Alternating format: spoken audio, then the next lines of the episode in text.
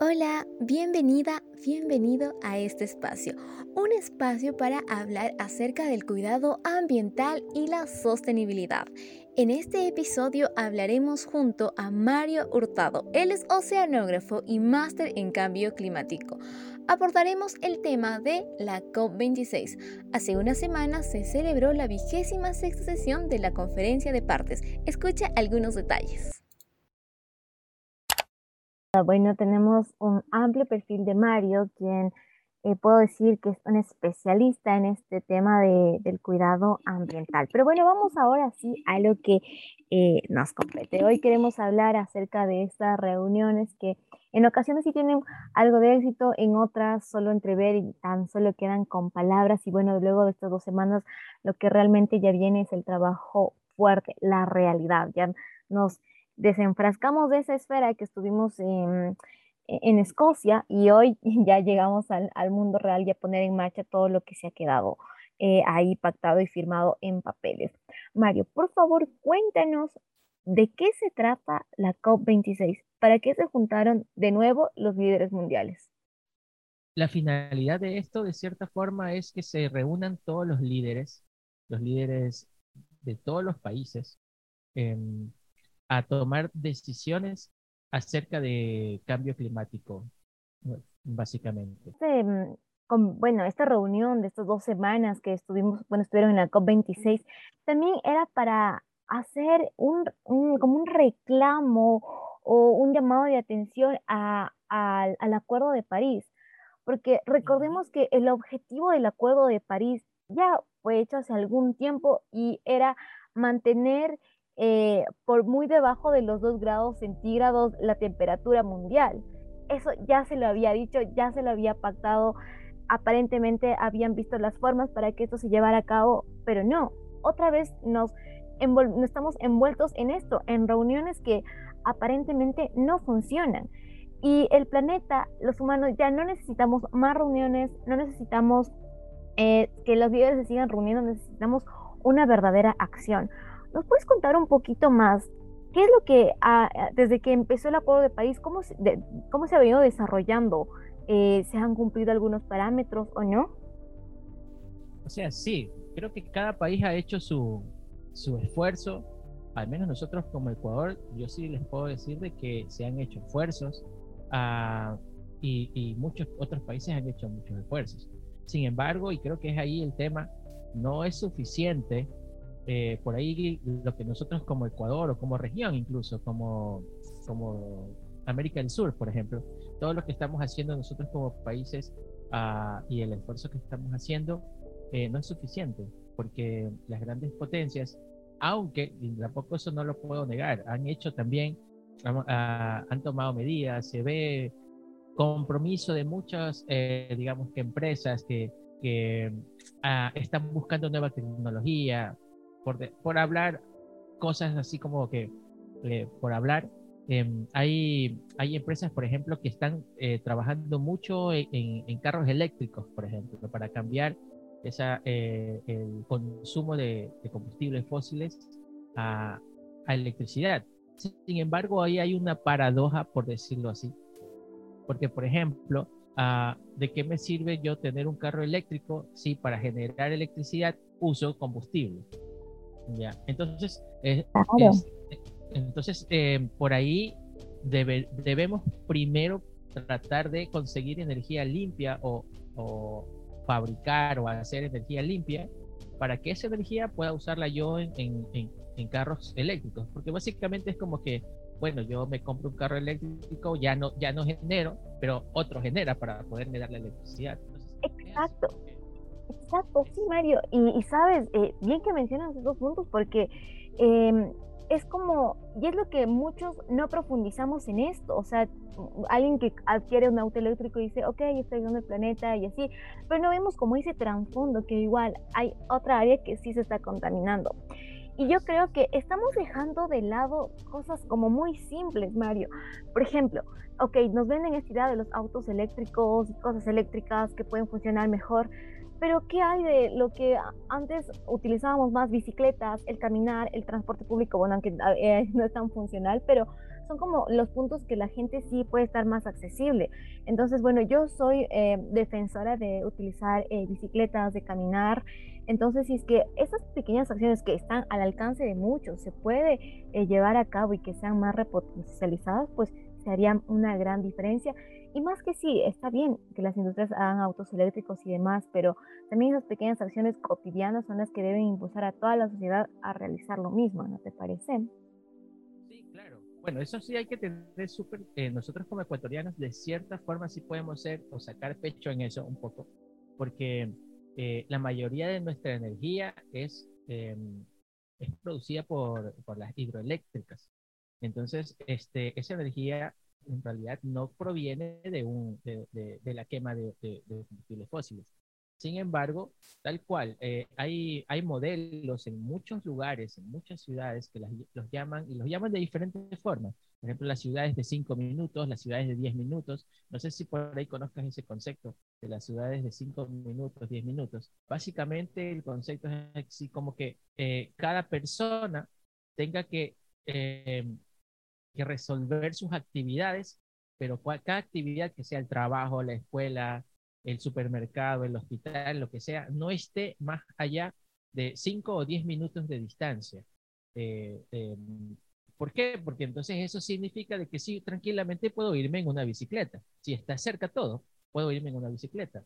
Ah, esas son cosas que no pasan, por ejemplo, tú estás en Quito eh, y en Quito es muy complicado por ejemplo, pasarse del sur al norte es súper complicado y a veces hay gente, yo conozco mucha gente que trabaja en el sur, que vive en el sur, pero trabaja en el norte o, viceversa y, les toca, o sea, ahí imposible hacer, digamos que ir todos los días en bicicleta para tres días de, perdón, tres horas de, de, pedaleo hasta llegar a su trabajo y después regresar. Eso, digamos que, que es lo que de cierta forma deben cambiar a las ciudades en su modelo de cómo están construidas. Es me disculpas por los resultados que se obtuvieron en la reunión. Eh, y eso pasó ayer. Total. Y la pregunta, María, aquí cabe, ¿qué es lo que vamos a hacer? ¿Qué es lo que viene? Se dice ya desde años atrás eh, que nosotros somos la última generación que puede hacer un cambio, porque en serio el planeta ya no puede más. Pero a muchos de nosotros se nos ha olvidado eso y ya lo dices tú, Mario es cierto, en lo cotidiano, en hacer estas pequeñas acciones son las que nos permiten pues realizar los cambios. Y amigos, desde Eco del podcast, que nos están en las redes sociales, yo he compartido algunos tips de, las cosas prácticas, cómo podemos llevar una vida más sostenible. Y ese es el objetivo, ¿no? Que nosotros podamos eh, tener este, este ya hábito impregnado en nosotros para eh, que nuestra vida sea pues mucho mejor y para, obviamente, ¿qué es lo que vamos a dejar a las a las futuras generaciones. Bueno, Mario, también quiero preguntarte eh, acerca de, hablemos un poquito de, bueno, no sé qué tanto podemos hablar del desarrollo de la COP. Eh, yo igual en las redes sociales estuve compartiendo de que muchos de, los líderes mundiales estaban en la COP como que súper dormidos, con sueño, sin mayores aportes, solo con diciendo, ok, sí, aquí podemos hacer un cambio, podemos eh, realizar cosas diferentes, pero nada concreto. No sé si nos puedes ayudar con algunos highlights de lo que se, fue, fue el desarrollo de la COP. ¿Puedes eh, contarnos como lo más destacado que, que ocurrió en estas dos semanas? Bueno, yo sí creo, soy también un, un, eh, digamos que fiel eh, creyente de que a pesar de que las, uh, puede que las autoridades no estén uh, de cierta forma, y me, me refiero a, a, nivel mundial, eh, tomando medidas, porque esa es la COP, el resultado de la COP26 es bastante tibio, por no decirlo frío, y es el comentario de, en general a nivel mundial. Eh, mucha, es más, hace poquito vi el video del presidente de la COP que casi llora pidiendo, bueno, en realidad, eh, yo creería que la primera semana pintaba a que íbamos a tener un acuerdo bastante, eh, llamarlo así, comprometedor, o sea, en donde íbamos a tener fechas, donde íbamos a tener eh, compromisos bastante, bastante, digamos que fuertes de los países eh, grandes incluso. pero la verdad es que em, por ahí en resumen, este discurso hasta ayer, o mejor dicho, ayer cambió, ayer sábado, y, y fue, eh, digamos que de más a menos.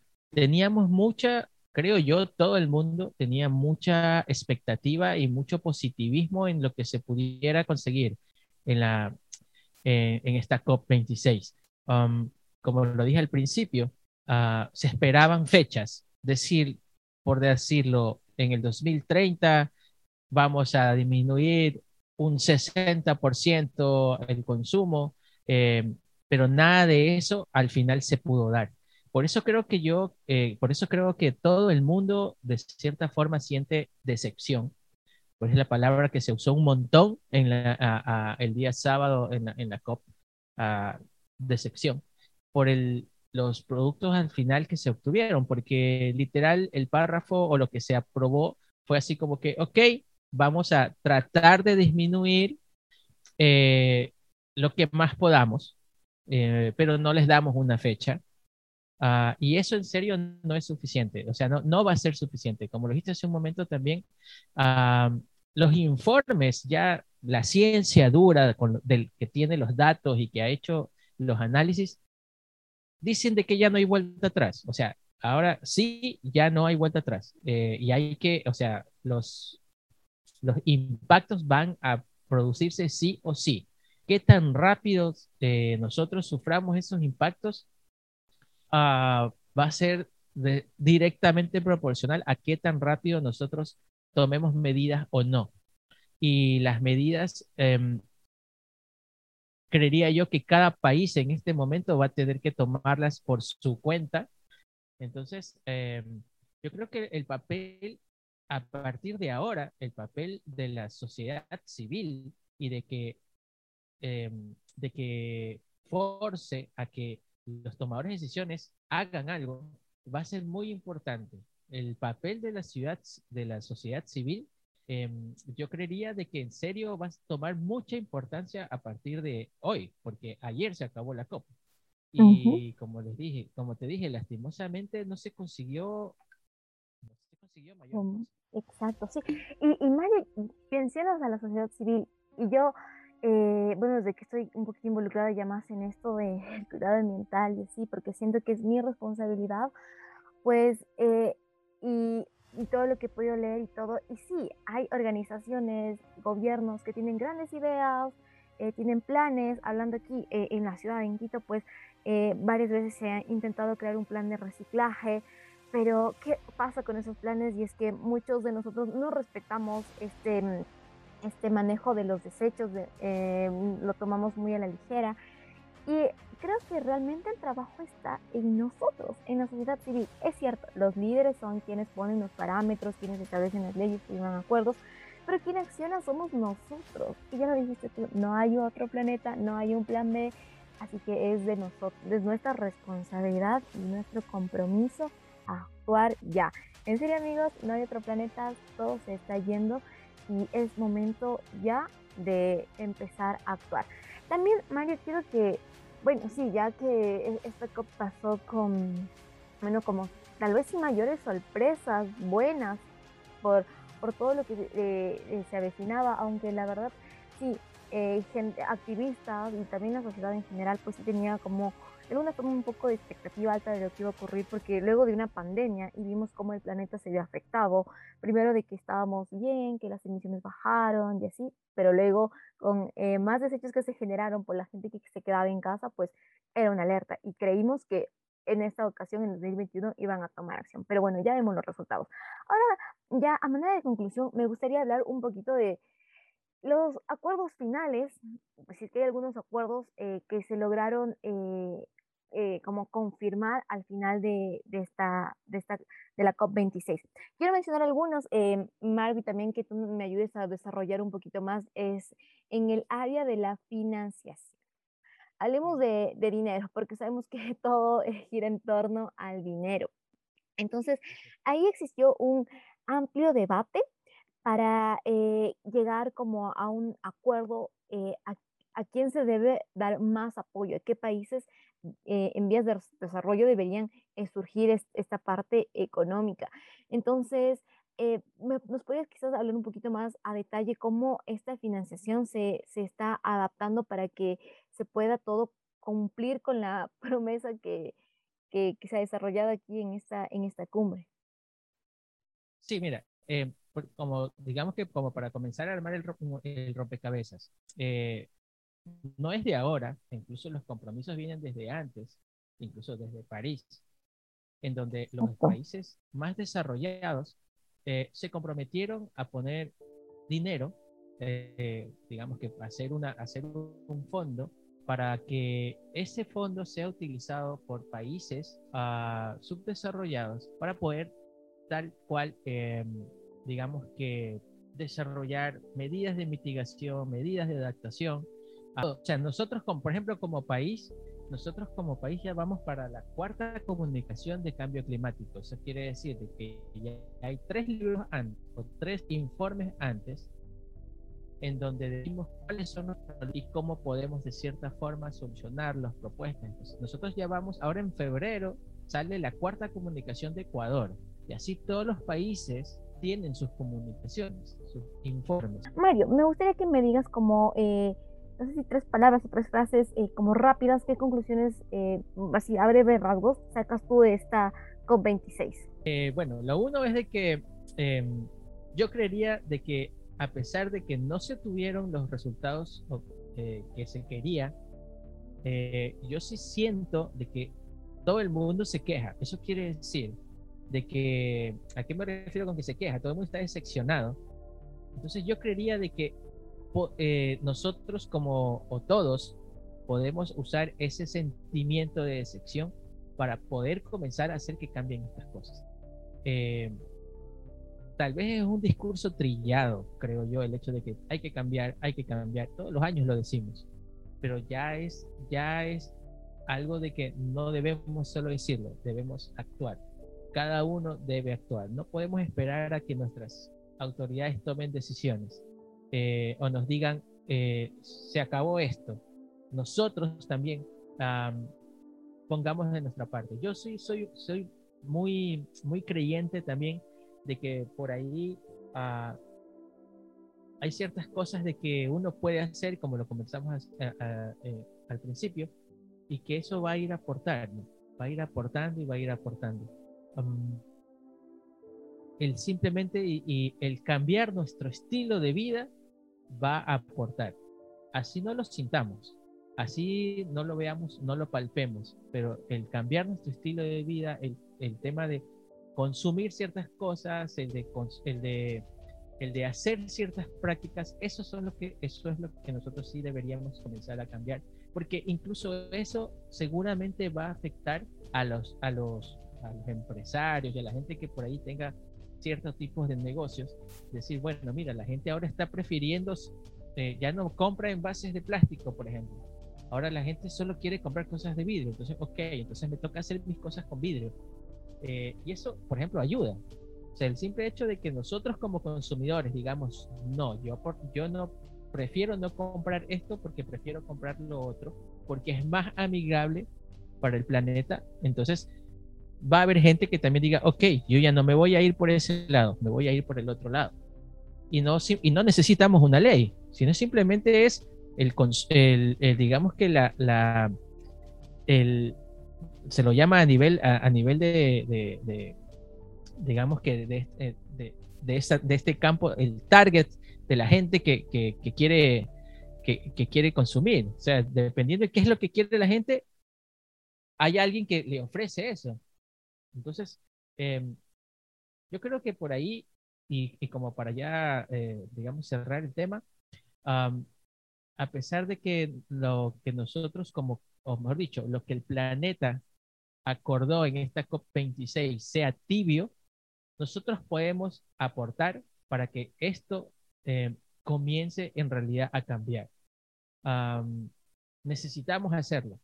Así así haya sido lo que haya sido la COP26, eh, nosotros tenemos que hacer de que eso vaya más allá. Tenemos que superar lo que la COP ha, propuesto para, desde mi punto de vista. No podemos quedarnos con eso. Exacto. con lo que, lo que, lo que la COP este, pactó. Sí, porque también nosotros, sí, y sí, Mario, y tampoco nos podemos quedar con esta idea de que, ok, la COP no funcionó y ya, no funcionó. No, ya, de acuerdo, no, no salió como esperábamos, pero, hey, o sea, fíjate en la realidad, se nos está acabando todo, es momento ya de actuar. Mario, eh, me quedo con todo lo que eh, nos contaste, una conversación un poquito eh, larga, pero necesaria para poder llevar este tema de la COP26, de los resultados que se han, se, han firmado, por las cosas que quedaron pendientes y por el deber que tenemos nosotros de hacer el cambio, porque sí, es nuestra responsabilidad, es lo que nosotros debemos accionar ya, desde este momento, porque el tiempo se agota, así que